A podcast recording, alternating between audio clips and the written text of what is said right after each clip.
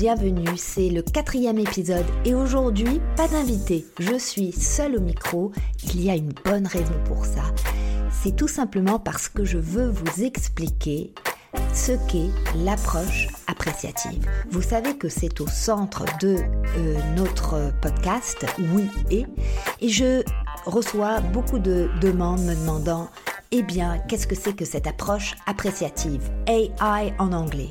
Alors AI, c'est non, c'est pas artificial intelligence, c'est appreciative inquiry. Deux mots, appreciative, apprécier, dans le sens que ce sur quoi on porte notre attention s'apprécie, inquiry, la curiosité de poser des questions, des questions génératives.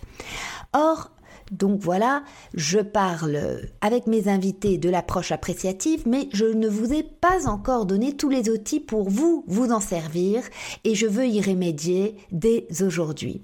Alors voilà, dans cet épisode, je vous emmène à la découverte de l'approche en prenant un sujet bien précis, celui de la résolution de conflits conflit personnel, conflit au sein d'une équipe, peu importe.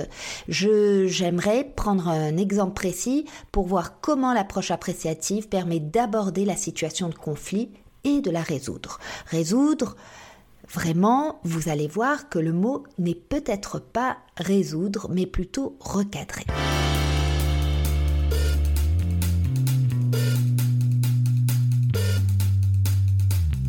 Tel que promis aujourd'hui, on va utiliser un exemple précis, la résolution de conflits, pour décortiquer, expliquer ce qu'est l'approche appréciative.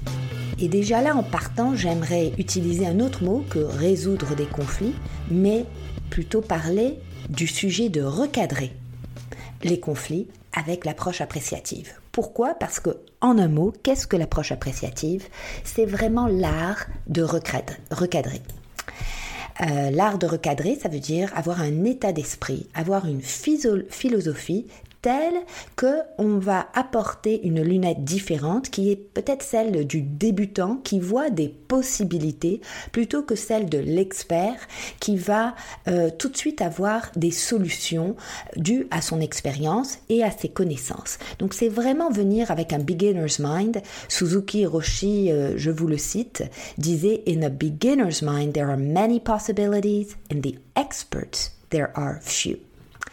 Donc c'est un des éléments intéressants de l'approche appréciative qui est utilisé dans quelle situation? Eh bien face à des situations complexes, plus c'est complexe, plus l'approche appréciative va avoir de valeur euh, dans des contextes de changement, de transformation, et comme on le dit aujourd'hui, dans des contextes de conflits interpersonnels. Alors je vous demande de prendre une minute, fermer les yeux, pensez à une situation de conflit. Remettez-vous dans ce moment où vous avez eu un conflit personnel ou euh, avec euh, plusieurs personnes. Quelles sont vos réactions physiques? Avez-vous des pensées? Avez-vous des émotions? C'est vraiment important de voir comment on se sent quand on fait face à un conflit.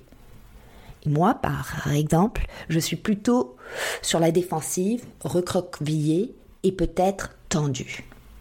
Maintenant, pensez à une situation de collaboration harmonieuse. Même chose. Quelles sont vos réactions physiques? Comment est votre respiration? Vos pensées? Vos émotions?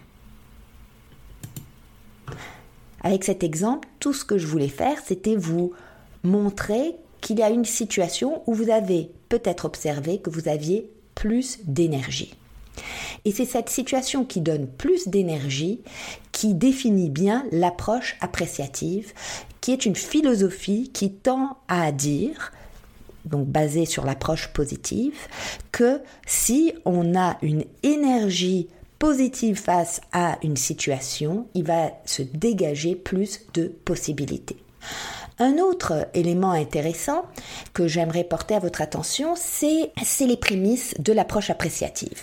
Alors, une des prémices indique que il importe de valoriser les différences. Quand on parle de conflit, on peut se dire l'idéal, c'est plutôt une image de gens qui rament ensemble dans la même direction, au même rythme.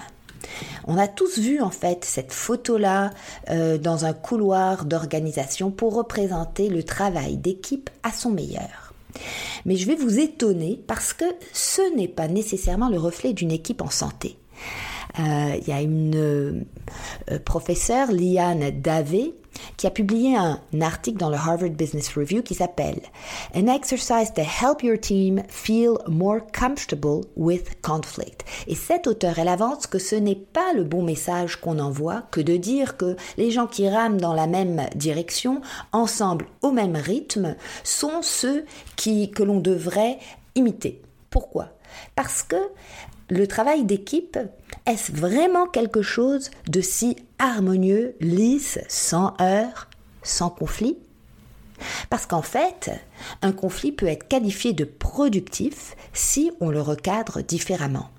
En fait, dans ce bateau, ce qu'on est en train de dire, c'est que euh, on pousse tous dans la même direction et on est tous dans le même bateau. Et qu'arrive-t-il quand une voix discordante se fait entendre? Eh bien, on va se demander, ben, qu'est-ce qu'il dit? Euh, Il nous retarde. On n'a pas besoin d'avoir euh, quelqu'un qui va à contre-courant de ce qu'on pense. Et à ce moment-là, les conflits, dans ces contextes de images de travail d'équipe lisses et harmonieux, ne sont pas propices à la résolution de conflits au contraire.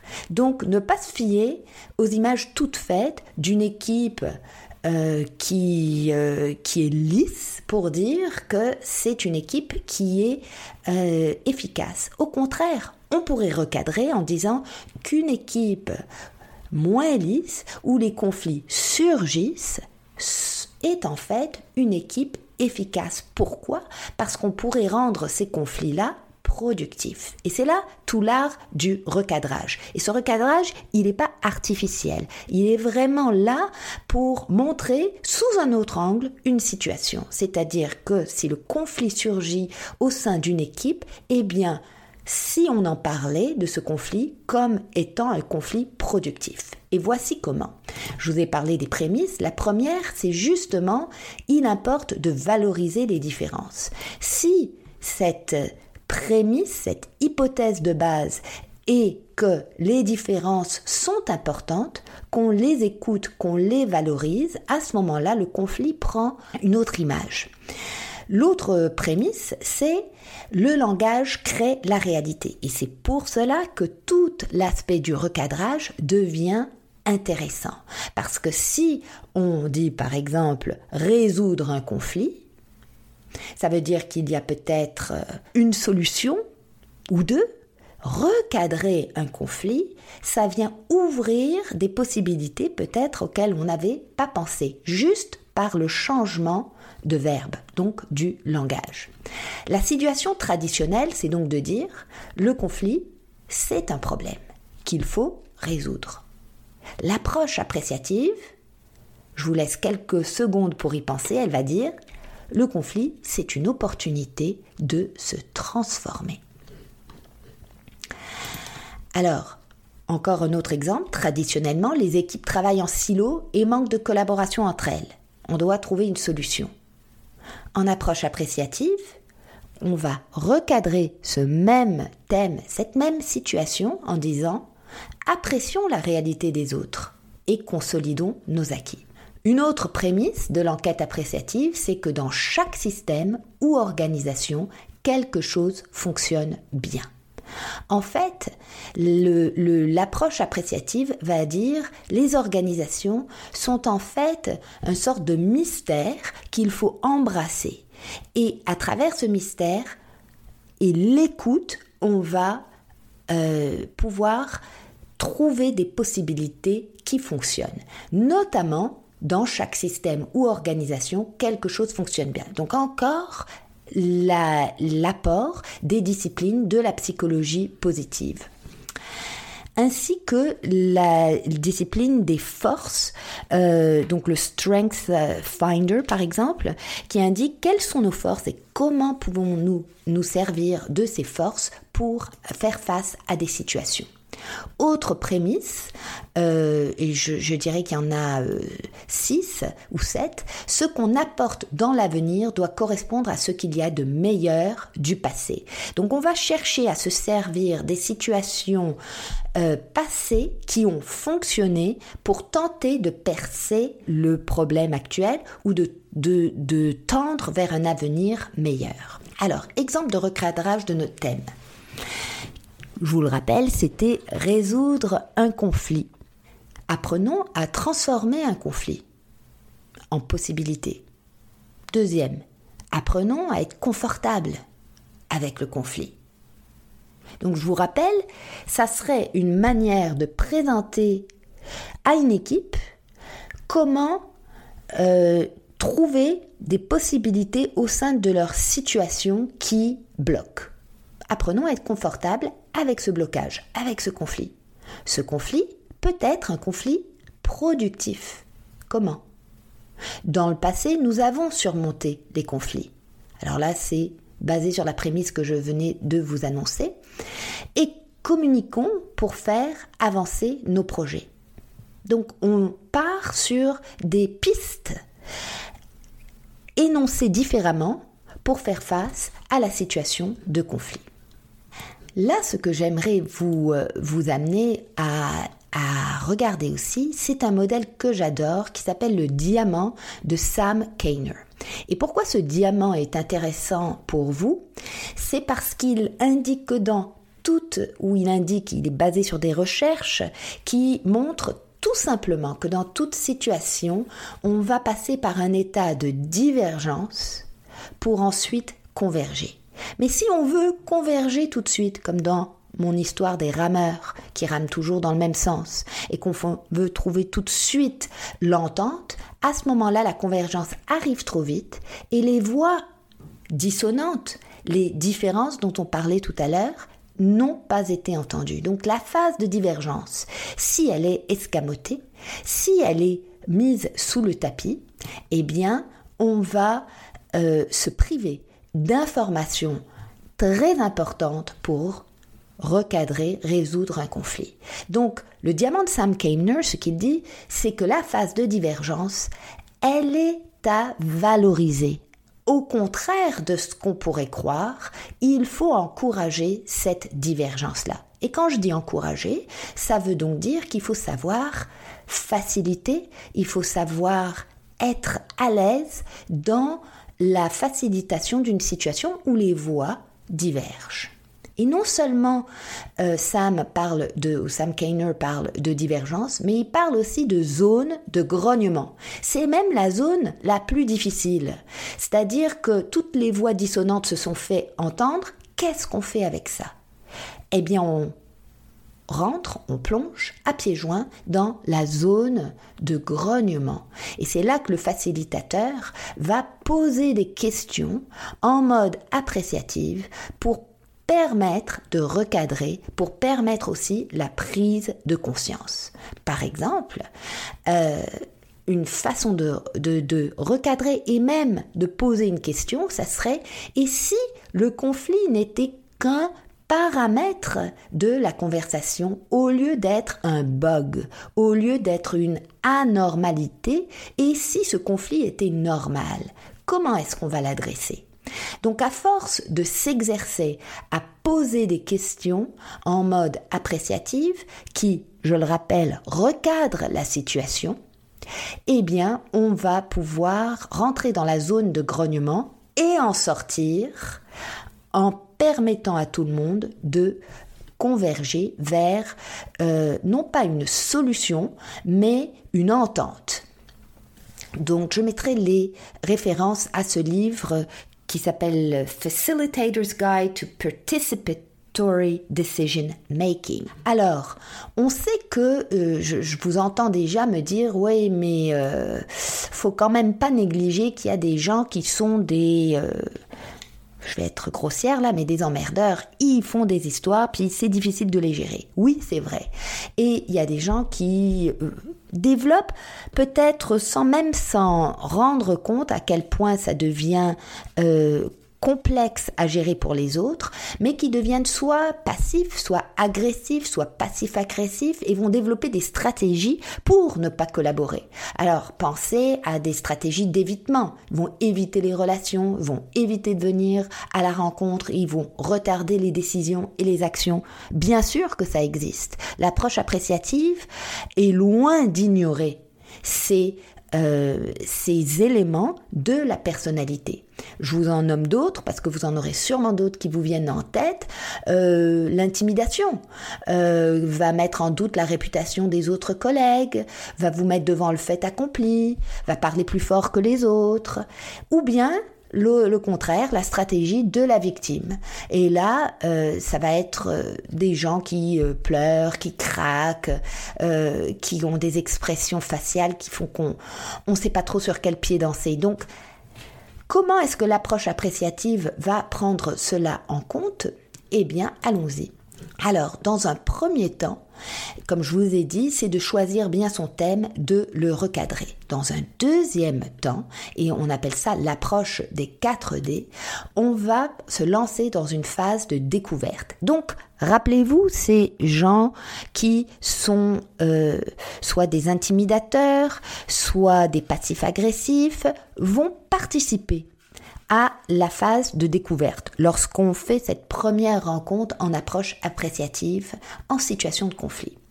Et ils vont participer à la phase de découverte. Pourquoi? Parce que c'est une phase sans, euh, sans menace, où on identifie plutôt ce qui fonctionne bien. Ce qui fonctionne bien, ça veut dire dialoguer sur des questions précises. Raconte-moi une situation de conflit que tu as vécu et où vous avez réussi à trouver une entente. Qu'est-ce qui a bien fonctionné? Sur cette simple question, une paire, qu'on appelle aussi une paire improbable, parce qu'on va jumeler des personnes qui ne se seraient peut-être pas parlé au sein d'une équipe, on va les jumeler ensemble et on va simplement prendre le temps de poser la question d'écouter l'autre sans l'interrompre, de prendre des notes. Quels sont les mots qui ressortent? Quelles sont les forces de la personne, de la situation qui ressortent? Et on va faire donc ressortir ce qui a bien marché dans le passé, de manière, premièrement, à faire une réserve de exemples qui montrent qu'on est capable de faire face à de telles situations et d'en sortir gagnant-gagnant. Donc sans s'en rendre compte, sans aborder la situation sous forme de diagnostic, mais en l'abordant sous forme de dialogue, on est en train de prendre conscience de nos émotions par rapport à des situations qui, elles, ont bien fonctionné. Lorsque on a plusieurs personnes au sein d'une équipe qui dialoguent de la sorte, on se retrouve avec un pote de... Euh, de, commentaires, de réflexions qui montrent qu'en tant qu'équipe, on est capable de faire face à ce conflit. Ça ne veut pas dire qu'il est résolu, ça veut juste dire qu'on a fait une réserve de réflexion et de preuves qui nous montrent que avec ces éléments-là, on va pouvoir envisager ce qui donc pourrait être. Et c'est le deuxième D, devenir. La vision du futur. Qu'est-ce qu'on apporte du passé, donc notre prémisse, qui a bien fonctionné, qui pourrait nous aider à façonner notre futur ensemble? Donc, l'enjeu de notre communication déficiente, comment est-ce que ce qu'on a bien fait dans le passé pourrait nous aider dans le futur?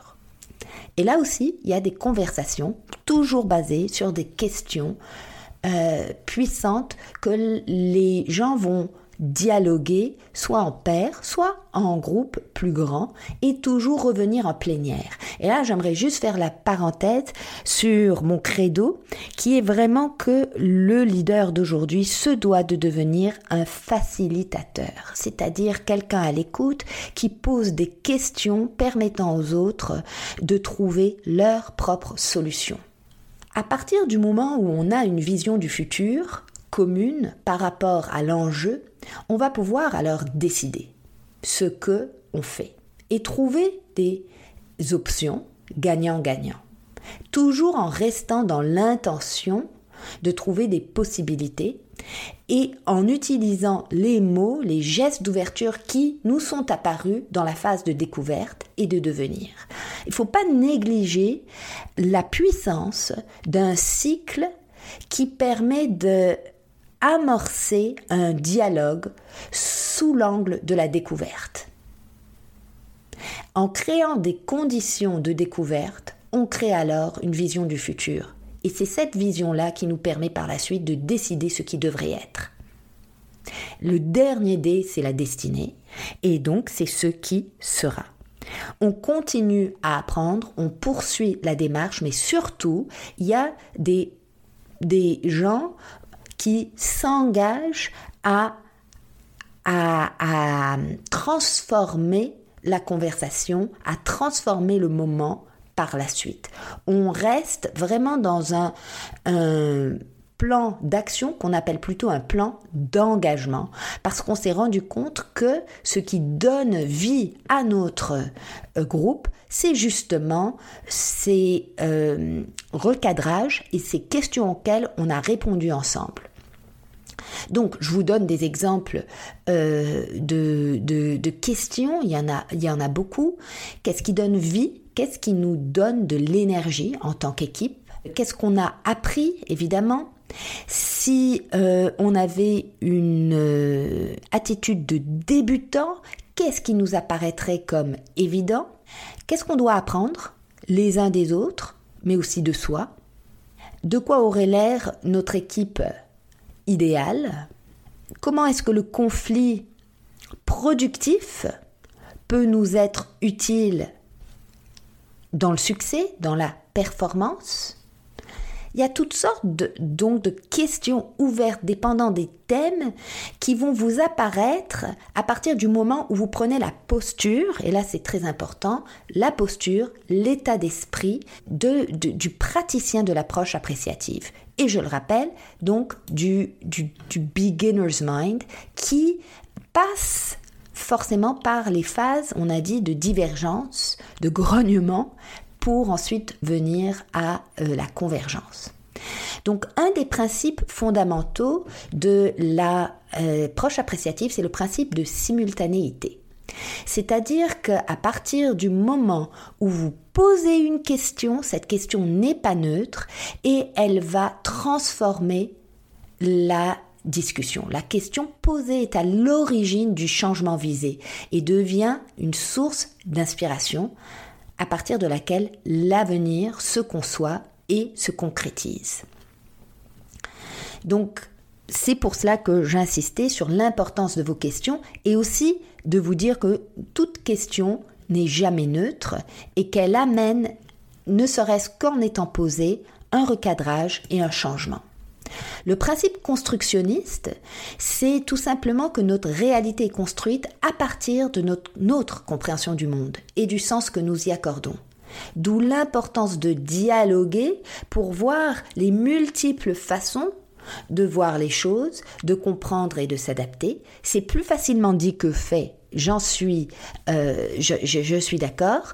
Et c'est pour ça qu'on a cette première phase qui est celle de la phase de découverte. Donc le langage, les échanges vont créer notre réalité commune. Principe constructionniste. Ensuite, on a le principe poétique. Nous co-créons notre histoire.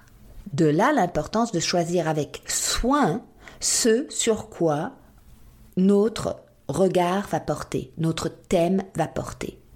Nous sommes les auteurs de l'histoire de notre organisation et cette histoire commune est en évolution constante. Donc le principe poétique, c'est le côté storytelling, le côté co-écrire notre histoire. Et de là l'importance de regarder à la fois ce qui a marché dans le passé et de le raconter. C'est souvent comme ça aussi qu'on en vient à travailler sur même l'ADN d'une entreprise, la marque de l'entreprise, ce qui en fait notre culture. D'où l'importance de ce principe poétique qui est vraiment basé sur la valeur des histoires, la valeur des témoignages, le ce qu'on appelle le fameux storytelling. Ça me donne une idée qu'on devrait se faire un épisode sur le storytelling. Le principe d'anticipation, c'est un peu le principe euh, basé sur la visualisation. Les images de l'avenir poussent à l'action.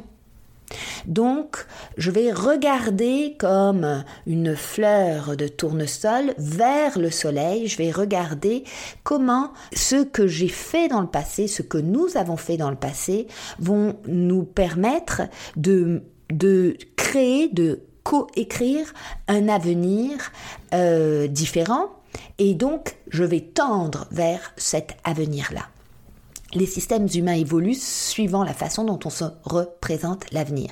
Et c'est pour ça que dans l'approche appréciative, lorsque on fait des ateliers euh, de travail en groupe, il y a même, si on a le, temps, le loisir, euh, du temps accordé à une certaine visualisation. Parce que la visualisation, comme chez les athlètes, euh, va nous permettre de bien prendre conscience du but que l'on veut atteindre. C'est vraiment ancré dans la performance.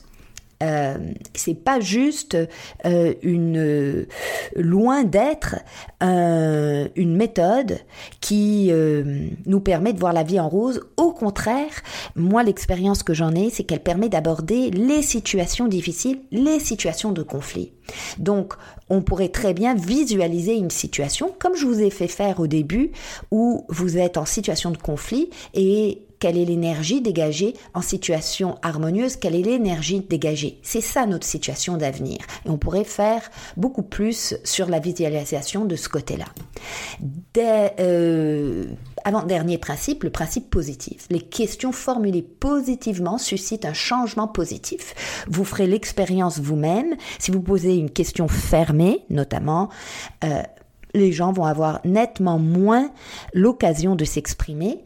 Si vous posez une question ouverte mais euh, sous la forme négative, euh, vous allez avoir une réaction très différente de celle euh, où vous aurez passé du temps à peaufiner votre question de manière à engendrer une, un désir d'y répondre. En fait, c'est ça. Le principe positif, c'est que la personne en face de vous a le désir d'y répondre.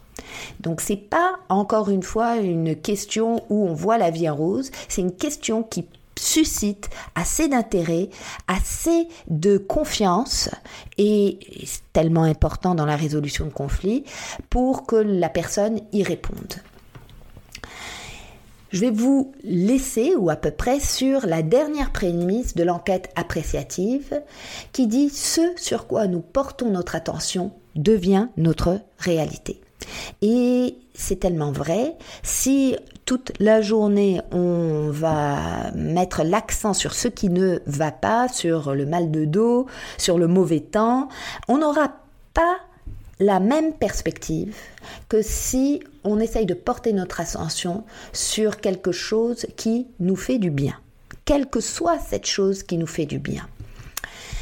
Euh, et voilà, je vous mettrai en commentaire euh, écrit, cette fois-là, dans le podcast, différentes références pour que vous puissiez aller voir de plus près comment utiliser l'approche appréciative dans toute situation, euh, enjeu organisationnel. N'hésitez pas à me revenir, à me poser des questions. J'ai voulu faire ça plutôt rapidement, mais j'espère que ça aura suscité des réflexions et que vous me reviendrez rapidement. Merci et à très vite.